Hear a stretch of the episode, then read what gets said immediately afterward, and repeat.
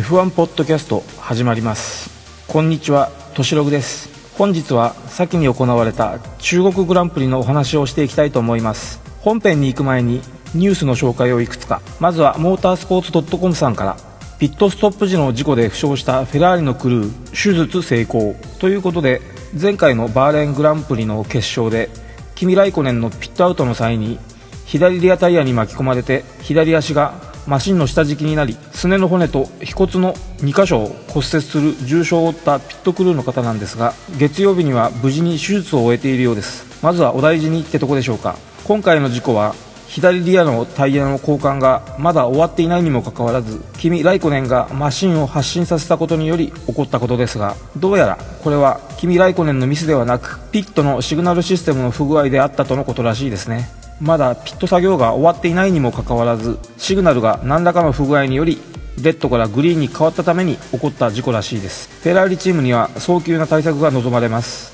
ちなみに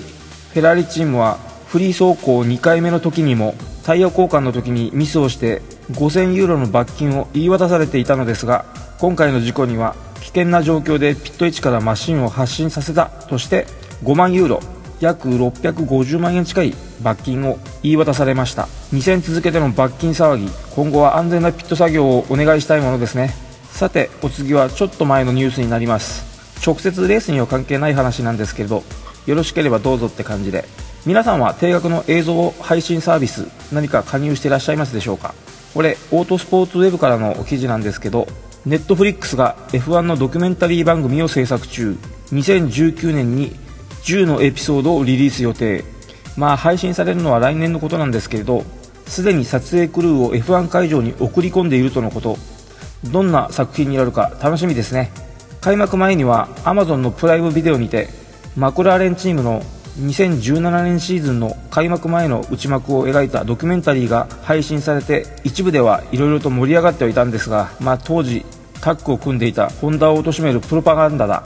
なんて意見もあった作品だったんですよね。今回はネットフリックスと F1 工業主のリバティメディアとのタッグになりますので大丈夫でしょう。F1 関係者やドライバーのどんな姿が映し出されるのか楽しみな作品です。期待して楽しみに待ちましょう。ニュースをもう一つ。オートスポーツウェブよりリカルドバーレーンでのトラブルでパワーユニット交換。グリッド降格が近づく。さて先日のバーレングランプリではスタート早々にリタイアに追い込まれたレッドブルチームのダニエル・リカルドですがこの中国グランプリを前に PU パワーユニットを構成する6つのエレメントのうちエナジーストアとコントロールエレクトロニクスのそれぞれ2基目をこの中国グランプリから投入するとのことです。エナジーストアはアシスト駆動モーターのバッテリーのことですね。それと PU パワーユニット周りのコントロールユニットの電子部品の説明でいいでしょうかね。投入した2つのエレメントは両方ともに年間制限が2基のため次に何かあった場合はグリッドダウンペナルティが課せられることになります。ルノーのエナジーストアは開幕前のプレシーズンテストの時からマシン停止の原因になっていたんですよね。確かルノー PU パワーユニットユーザーのマクラーレンとレッドブルはその犠牲になっていた覚えがありますね。その時のルノー側の言い分が個別ロットに問題が出ただけで問題はありません。逆に不良ロットのあぶり出しができてよかった。的なコメントを出してたはずなんですがシーズン序盤でのこの結果にはレッドブルチーム的には収まりがつかないんじゃないでしょうかね。まさに苦虫を噛みつぶしたって感じの心境ではないでしょうか。日本的に言えばですけどね。まあなんかまた関係が一段とギクシャクしちゃうんでしょうかね。レッドブルとルノーは。さてと。それでは本編の中国グランプリの話に移していきましょう。本日も最後までよろしくお願いします。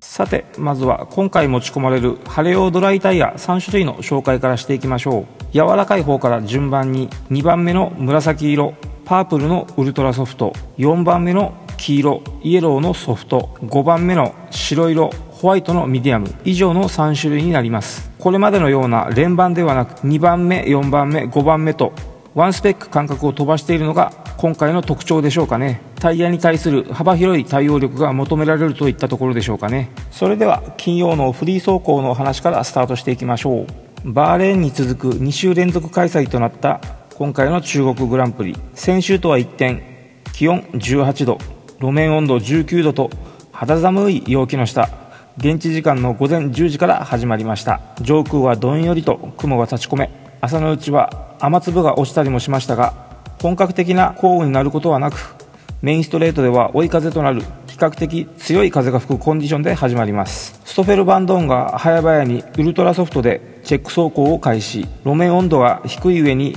風が強いせいかバンドーンやキミ・ライコネンが挙動を乱し派手にカウンターを当てる一幕も。40分が経過しタイヤ1セットを返却する時点でのトップタイムはソフトを履いたルイス・ハミルトンとバルテリ・ボッタスミディアムのダニエル・リカルドマックス・フェルスタッペンソフトのセバスチャン・ベッテルミディアムのキミ・ライコネンが続きます。開始後1時間の時点で首位は中古ソフトで1分33秒999のタイムを出したハミルトン。ミディアムのリカルドがコンマ5秒差につけます。一方ウルトラソフトを履いたフェルスタッペンはターン16で挙動を乱しコースオフ7番手にとどまります。その10分後にはバンドーンもターン10立ち上がりでオーバーステアを修正しようとして飛び出してしまいます。トロロッソホンダ勢はこの時点でブレンドン・ハートレーが18番手ピエール・ガスリーが19番手。ガスリーにとっては未知のサーキットだが習熟走行自体はあまり積極的には行っていません。ちなみに彼は、えー、この中国グランプリ行われる上海国際サーキットですか。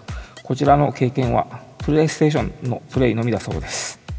ちょっと笑える話なんですけどね。現代子らしいというかなんというか。さてそれでは、えー、本編に戻ります。それでもソフトのニュータイヤから出ていくと首位ハミルトンから2秒落ちの10番手まで順位を上げます。ハートレーはフロア交換でしばらくガレージにとどまっていましたが同じくニューソフトでコースに復帰。しかしガスリーからコンマ7秒落ちの16番手が精一杯でした。ちなみにこのフロア交換なんですけどどうも、えー、っとまた鳥が当たったらしいですね。ハートレー君は。前回のバーレングランプリの予選の一発目の時にもなんかフロントウィングに、えー、鳥が当たってちょっと壊したっていう話だったんですけど今回はフロアの方に鳥が当たってなんか不具合が起こったようです。よくあの鳥に当たる子ですねこの子は。さてそれでは。でまた本編に話戻りましてハミルトンが最速のままセッションが終了。ライコネンがメルセデス2台に割って入る形でハミルトンからコンマ35秒差の2番手。レッドブルのリカルドとフェルスタッペンがコンマ1秒差で4番手5番手につけます。最終コーナーでの横風に手こずるなどしたセバスチャン・ベッテルはハミルトンからコンマ8秒落ちの6番手でした。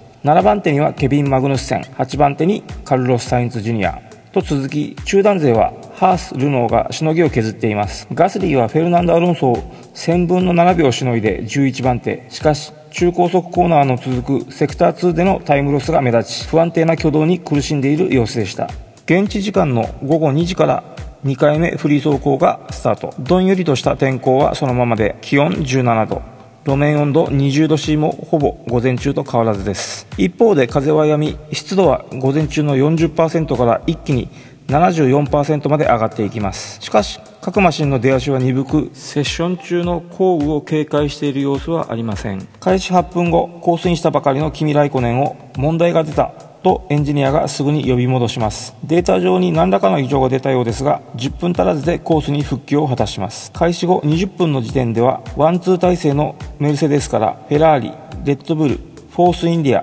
マクラーレンと10番手までがきれいにチームごとに順位を形成していきます。その後のロングランではレッドブルを除く大部分のチームが戦略を分けます。トップ3でソフトを履いたのはルイス・ハミルトンキミ・ライコネンレッドブルの2台バルテリ・ボッタスセバスチャン・ベッテルはミディアムで周回を重ねます。トロロッソ・ホンダの2台は24分過ぎにウルトラソフトでピエール・ガスリー12番手ブレンドン・ハートレー15番手のタイムを出すとそのままロングランに移行。ガスリーは実に22周を周回しソフトミディアムも含めて最長スティントをこなしました。終了15分前コースインしたばかりのストフェル・バンドーンがタイヤが止まっていないとターン6手前でストップ。開幕戦のハースバーレーンのフェラーリに続いてマクラーレンも交換作業をミスを犯してしまいましたね。チームは安全確認せずにマシンを送り出したとしてセッション後に審議となり結局これまでのハースやフェラーリと同じく5000ユーロの罰金を言い渡されています。これで開幕から3戦連続のピット作業のミスによる罰金騒動ですね。今年から特にタイヤ交換周りの規制とかが変わったわけではないんですけれど開幕から目につくような気がしますよね。まあ今の F1 のタイヤ交換は実戦では静止時間が2秒台とかザラで突き詰めるところまで来ているのでちょっとしたミスでも大きくなってしまうんじゃないでしょうかね。連続しているのも偶然なんでしょうかね。とにかく各チームとも気をつけていただきたいものですね。15時過ぎにはマクラーレンのピットから11分後に降雨の可能性があるがドライバーに伝えられました。実際にはやや遅れて20分過ぎに本格的な雨が降ってきましたがアロンソフォースインディアの2台などがインターミディエートでコースインするもいずれも12周でピットイン。そのままセッション終了となってしまいました。セッション最速は午前中に続いてルイス・ハミルトン。1000分の7秒差で2番手につけたのはロングランでもハミルトンに遜色のないペースで周回しているキミ・ライコネン。3番手4番手のボッタスベッテルもハミルトンからそれぞれコンマ03秒とコンマ1秒と僅差につけています。フェルスタッペンはコンマ34秒差の5番手ながらライコネン同様にロングランはかなりいいペースだったようです。6番手にはルノーのニコ・ヒュルケンベルグが入りリカルドはチームメイトからコンマ7秒落ちの9番手に終わっています。フリー走行の3回目は翌日の現地時間11時からスタート。気温は12度。路面温度は14度というさらに肌寒いコンディションとなってしまいました。昨日の夜まで降っていた雨は上がり路面はドライセッションで開始されます。開始直後から多くのドライバーが積極的に走行を重ねていきます。開始10分過ぎキミライコネンがウルトラソフトで1分34秒794でタイムシートのトップに立ちます。開始15分後にはセバスチャン・ベッテルがウルトラソフトで1分33秒689をマークしフェラーリのワンツー体制となります。セッションが中盤に差し掛かるとメルセデス陣営はソフトタイヤでタイムを刻み始めます。ここでバルテリ・ボッタスが2番手。ルイス・ハミルトンが4番手につけトップ4にフェラーリとメルセデスが入り乱れる形となります。その直後ハミルトンがターン点でコースオフ濡れた芝生に乗りスピンするも幸い大事には至らずそのまま走行を続けます。セッションが折り返しを過ぎた時ハースのロマン・グロージャンのマシンの右リアブレーキから発火。ピットに押し戻されます。すると今度はダニエル・リカルドのマシンが後部から白煙を上げマシンをストップ。リカルドはマシンを降りてしまいました。どうやらパワーユニットのターボチャージャーが壊れてしまったようです。残り16分。ベッテルは新品のウルトラソフトタイヤを投入し再度アタックを敢行。ここでベッテルが記録した1分33秒018が最終的にセッション最速ラップとなりました。2番手にはキミ・ライコネン3番手にはバルテリ・ボッタスがつけました。マックス・フェルスタッペンが4番手。ハミルトンが5番手となりフェラーリ勢とメルセデス勢の間にレッドブルが割って入った形となります。トロロッソホンダのピエール・ガスリーは16番手ブレンドン・ハートレイは14番手につけていますがどうやらこの土曜日から試したマシンの新しいセットアップが外れのようで2人のドライバーはかなり苦しんでいるようです。そして現地時間14時中国グランプリの予選が開始されます。この日は朝から曇り空で気温が低く気温は12度路面温度は16度という非常に寒いコンディションでスタートします。風が強くコーナーによっては風向きが変わるためマシン挙動も非常にトリッキーに。Q1 ではセッションの開始から各社がウルトラソフトを履いてアタックに入っていきますがケビン・マグヌッセンだけはソフトタイヤで Q1 通過を狙います。上位はセバスチャン・ベッテルの1分32秒717を筆頭に3強チームが続きますがフリー走行から不振のルイス・ハミルトンはここでも5番手。その後方はフォース・インディアルノーマクラーレンハースが混戦で続いていきます。フリー走行3回目でターボチャージャーのトラブルに見舞われたダニエル・リカルドは結局パワーユニットの4エレメントを乗せ替えての予選となりました。オープニングのニュースで取り上げた通り2つのエレメントはすでに使用可能制限いっぱいの2基目であり仮にこの2つのエレメントを交換することとなった場合は即グリッドダウンペナルティということになるわけですが今回被害を免れたのは不幸中の幸いと言えるのではないでしょうかね。これでレッドブルチームの無念がどこまで軽くなるかは分かりませんがね。ただ解説者の河合ちゃん情報によるとパワーユニットを供給しているルノーはトラブルが起きた当時交換用のパワーユニットの組み立てが終わっていなかったとのことです。レッドブルチームはダニエル・リカルドのクルーだけでなくマックス・フェルスタッペンのクルーも協力してのチーム総出での2時間余りでのパワーユニット交換劇となったようです。チーム関係者からはダニエル・リカルドが予選に出場できたのは奇跡だよなんてコメントを残したとのことです。そのリカルドは残り3分近くのところでようやく準備が整いコースイン。組み上がったばかりのマシンでフィーリングの確認もできないままのタイムアタックとなり、ワンチャンスにかける形となりましたが、なんとか13番手で Q1 通過を果たします。ウィリアムズ勢2台とともに、タイヤのウォームアップに苦しむトロロッソのピエール・ガスリーも、1周をうまくまとめ上げることができず、大接戦の中でコンマ008秒差で Q1 敗退となってしまいましたブレンドン・ハートレーの方は15位でかろうじて Q2 進出を果たしていますそしてここでのノックダウンは16位にウィリアムズのセルゲイ・シロトキン17位にトロロッソのピエール・ガスリー18位にウィリアムズのランス・ストロール19位にザウバーのシャルル・ルクレール20位にチームメイトのマーカス・エリクソンとなりました。そして Q2 へここでは決勝のスタートタイヤを勘案してフェラーリとメルセデスの2チームはソフトタイヤでタイムアタックへと向かいます。タイヤの発熱不足に悩むハミルトンは2周連続アタックでの状況の打開を狙うものの2周目の計測ラップでのタイムアップを果たせず首位はライコネンベッテルのフェラーリ勢でこれにリカルドボッタスフェルスタッペンと続いてハミルトンは3強の一番下6番手にとどまります。3強以外ではケビン・マグヌッセンニコ・ヒュルケンベルグエステバン・オコンが引き続き好調でソフトタイヤの3強との差はコンマ7秒と小さい形で続きます。これを受けてフェラーリ勢はウルトラソフトに履き替えて2回目のタイムアタックに出ますがタイムは記録せずにピットへ戻りソフトタイヤでの翌日の決勝のスタートを決めます。メルセデスはソフトタイヤで2回目のアタックへ。ここでハミルトンは一気に1分31秒914までタイムを伸ばしてトップに立ちます。さらにレッドブル勢以外の全車がコースインしてタイムを更新していき3強以外ではルノー勢の2台とロマン・グロージャンセルジオ・ペレスまでが Q3 進出を決めました。ここでのノックアウトにより11位にハースのケビン・マグヌッセン12位にフォースインディアのエステバン・オコン13位にマクラーレンのフェルナンド・アロンソ14位にチームメイトのストフェル・バンドーンそしてトロロッソのハートレイが15位でグリッドが決定します。マクラーレン勢はフリー走行から幾度となく練習していた通りバックストレートでストフェルバンドーンを前に走らせてスリップストリームを使ったアロンソでしたが Q3 進出にはコンマ262秒届かずでした。ストレートスピードが下位に沈むマクラーレンもあの手この手を尽くしているようですが厳しいようですね。さて Q3 は開始直後から各社が新品のウルトラソフトを投入してのアタックを開始しますがハースのロマン・グロージャンは新品ソフトルノーのカルロス・サインツは中古のウルトラソフトでタイムアタックに臨みます。1回目のアタックではライコネンが全セクターで最速タイムを刻んで1分31秒200でトップに立ちます。ベッテルはターン2出口でわずかにリアが流れコンマ161秒差で2番手。3番手バルテリ・ボッタスと4番手ルイス・ハミルトンはコンマ4秒の遅れを取りその後ろにはレッドブルの2台そしてヒルケンベルグにグロージャンと続きます。最後のアタックで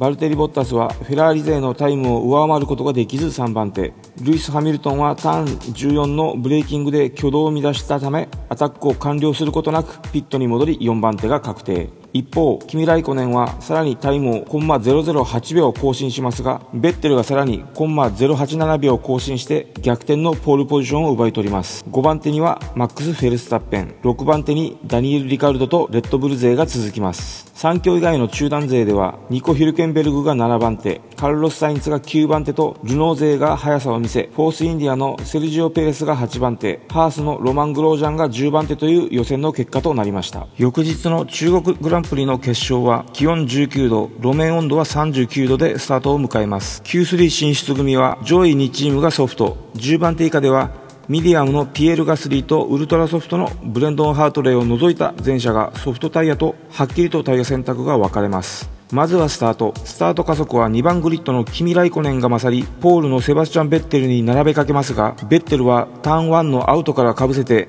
首位を守り、ややバックオフを強いられたライコネンは逆にアウトからバルテリ・ボッタスに2番手を奪われてしまいます。後方でさらにマックス・フェルスタッペンもこれに続いて3番手に浮上。ルイス・ハミルトンはターン9でライコネンのインを狙いますが抜けずに5番手にとどまります。その後方はダニエル・リカルド、ニコ・ヒルケンベルグ、カルロス・サインツ、ロマン・グロージャン、ケビン・マグヌステンの順となります。トロロッソ・ホンダ勢はスタートでやや出遅れて15番手セルゲイ・シロトキンを先頭とする集団に引っかかる形で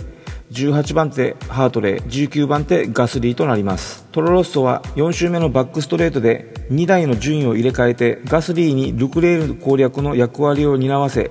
ハートレーのタイヤを守る戦法を取りますが追い抜きを果たすことができません。9番手10番手のハースも6周目に順位を入れ替えます。首位ベッテルはじわじわとボッタスを引き離してフェルスタッペンもこの2台にはついていけずライコネンハミルトンリカルドもこれに1.5秒前後のギャップで続きます。7番手ヒルケンベルグは10秒以上離され中段はややばらけた形に暑さのためかウルトラソフトはタイヤのデグラデーションが速く10周目には早くもトロロッソのハートレイがピットイン。これを契機に11周目にはエステバン・オコン。12周目にはカルロス・サインツとセルジオ・ペレス。13周目にはニコ・ヒルケンベルグと次々とピットストップが始まります。17周目にはレッドブル勢がマックス・フェルスタッペンとその約7秒後方に位置していたダニエル・リカルドを同時にピットに呼び込みダブルピットストップを敢行。2台ともミディアムタイヤに交換します。これは非常に珍しいですね。通常ダブルピットストップはリスクが高いのでレース途中に雨が降ってきた時などにしか見られない行為なんですけれどね。ましてや2台が約7秒差ですからそうそう見られる作戦ではないのですがレッドブルチームとしては3強の一角とは言われつつもやはりメルセデスやフェラーリとの間にはいかんともしがたい差があることを自覚してそちらと同じことをしても勝てない。という危機感の表れなのかもしれませんね。さてレースの方は18周目にはハミルトンがライコネンに対し19周目にはボッタスがピットインしてベッテルに対してのアンダーカットを仕掛けます。フェラーリは翌周20周目にベッテルをピットインさせて対抗しますがボッタスはタイヤ交換直後からセクター区間ベストタイムを連発してアンダーカットを成功させます。フェラーリとしてはタイム差的にアンダーカットはされないはずと計算があったのは間違いなくそれを覆したボッタスの走りは非常に見事の一言に尽きるでしょうね。これによってボッタスはメルセデスチームの今シーズン初勝利をぐっと引き寄せます。ステイアウトして首位に立ったライコネンですが25周目にはボッタスが追いつき27周目のターン3でインをついて首位を奪い取ります。ベッテルもこれに続いてターン6でライコネンの前に出てボッタスとの差を一気に縮めます。後方では29周目のターン14でハートレイが譲ってくれたと思ったガスリーがインに飛び込んで接触。まさかの同士打ちでフロントウィングを破損します。このデブリがコース上に散らばったためセーフティーカーが導入されます。レッドブル勢はこれに素早く反応。再びダブルピットストップを敢行してソフトタイヤに交換してコースに送り出します。ここで順位を整理すると首位にボッタス2番手ベッテル。3番手ハミルトン。4番手フェルスタッペン。5番手ライコネン。6番手リカルドの順位となります。レッドブル勢は上位勢に比べて13周近く新しいソフトタイヤを履いている状況となりました。37周目にレースが再開されるとタイヤの温まっていないマグヌッセンをヒルケンベルグがパスして7番手。グロージャンをアロンソがパスし9番手へ浮上。サインツもこれに続きます。ダニエル・リカルドも前のキミ・ライコネンをパスしてポジションを5位へ上げます。その後方は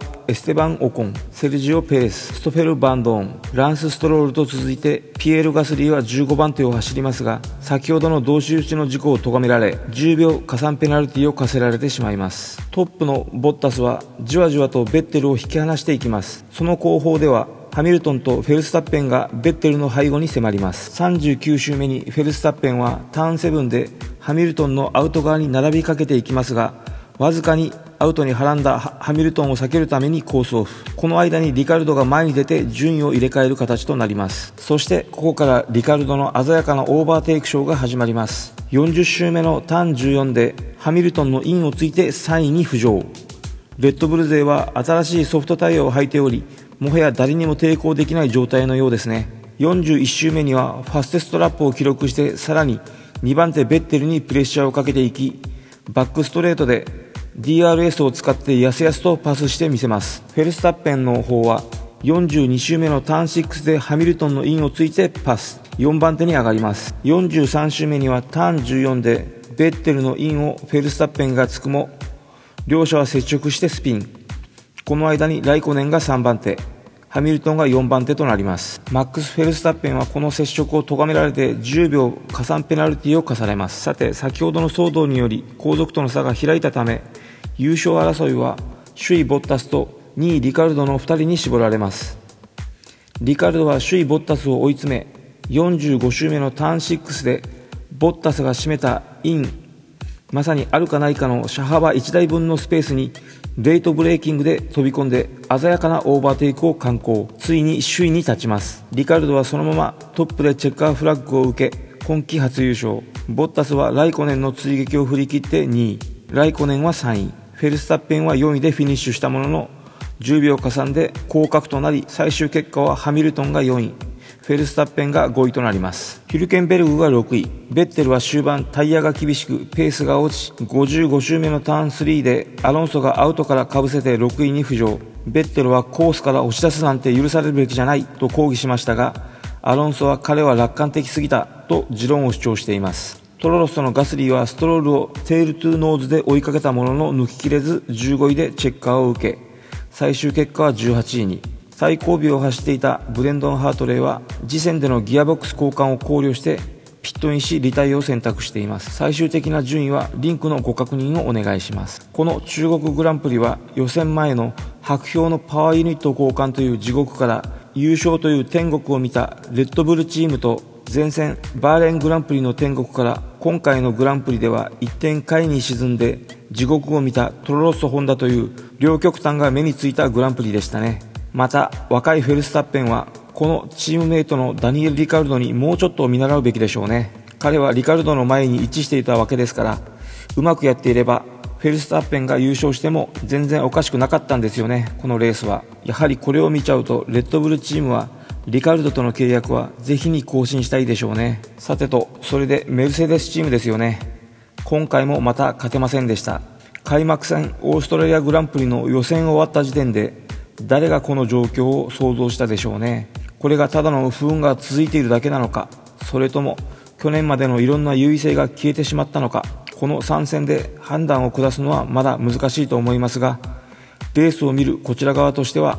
少し面白い展開になってきていると言っても良いのではないでしょうかね。そうだ。今回からドライバーズとコンストラクターズの順位紹介もしておきましょうかね。リンクも貼っておきますのでよろしければご確認くださいね。まずはドライバーズ選手権から。フェラーリのセバスチャン・ベッテルが54ポイントでトップに。2位にメルセデスのルイス・ハミルトンが45ポイント。3位にチームメイトのバルテリ・ボッタスが40ポイント。4位にレッドブルのダニエル・リカルドが37ポイント。5位にフェラーリのキミ・ライコネンが30ポイント。6位にマクラーレンのフェルナンド・アロンソが22ポイントで続く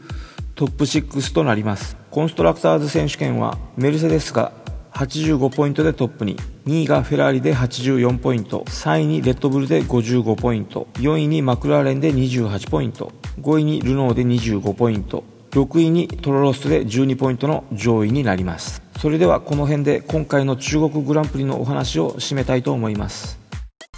今回も最後までお聴きいただきありがとうございました。次戦の F1 はアゼルバイジャングランプリのバクー市街地サーキットになります。それでは失礼いたします。